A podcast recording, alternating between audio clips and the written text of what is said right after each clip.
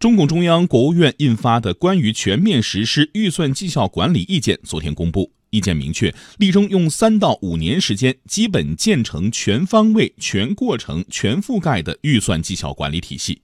来听央广经济之声。记者张倩的报道。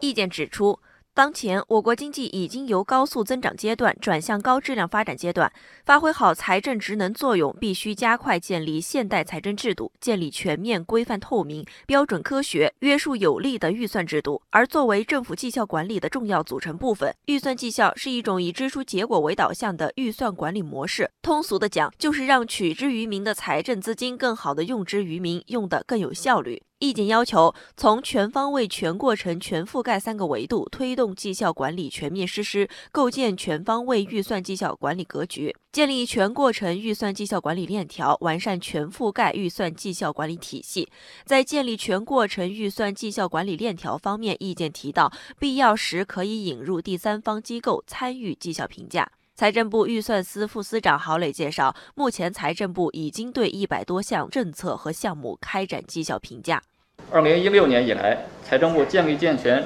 重点绩效评价常态机制，每年呢选择重点民生政策和重大专项支出，组织第三方机构开展绩效评价。截至目前，已经对一百多项政策和项目开展绩效评价，部分评价结果已经应用于预算安排和政策的调整。上海财经大学中国公共财政研究院执行院长刘小川评价：第三方就是专业机构、独立利益来参与评价，这种评价一方面专业性比较强，第二方面对政府的自评价也起了一种制约作用。财政部有关负责人就贯彻落实关于全面实施预算绩效管理的意见答记者问时提到，意见的主要创新体现在四个方面，分别是拓展预算绩效管理实施对象，开展事前绩效评估，实施预算和绩效双监控，建立多层次绩效评价体系。中央财经大学绩效管理研究中心研究员童伟认为，将财政收入纳入绩效考核范围是一个重要创新。意见他把这个咱们的预算绩效管理体系划分。分为政府预算、部门和单位预算、政策和项目预算三个层级。同时呢，它是把这个咱们的财政收入也纳入到绩效考核范围。应该说，这个对我们当前的这个绩效管理来说是一个非常重要的创新。而在今后呢，我们是对收支进行了一个全面的、更加宽广、更加全面和更加严密的这样一种管理。